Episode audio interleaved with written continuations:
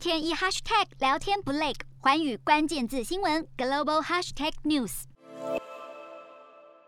维亚网球名将乔科维奇寻求在澳洲网球公开赛拿下第二十一座大满贯冠军，不过现在他的签证成为最大阻碍。乔科维奇法律团队声称，澳洲内政部对这位世界球王进行评估，认为他在澳洲履行申告的回答显示他符合免隔离入境的要求。不过政府方在九号晚间释出的法庭文件指出，内政部的电子邮件并不保证乔科维奇所谓的医疗豁免会被接受。文件指出，没有迹象表明申请人乔科维奇。在二零二一年十二月患有急性重大疾病，只说他的新冠检测呈阳性。他在申告中所写的内容可能会被质疑，并在他入境时受到验证。尽管乔科维奇律师团队声称，乔科维奇去年十二月十六号确诊，因此能取得疫苗医疗豁免。不过，澳洲政府认为乔科维奇是疫苗怀疑论者，但他从来没有透露过接种情况，因此他的签证案件应不被受理。对于乔科维奇医疗豁免事件掀起的热议，曾居男单世界第一的英国名将莫瑞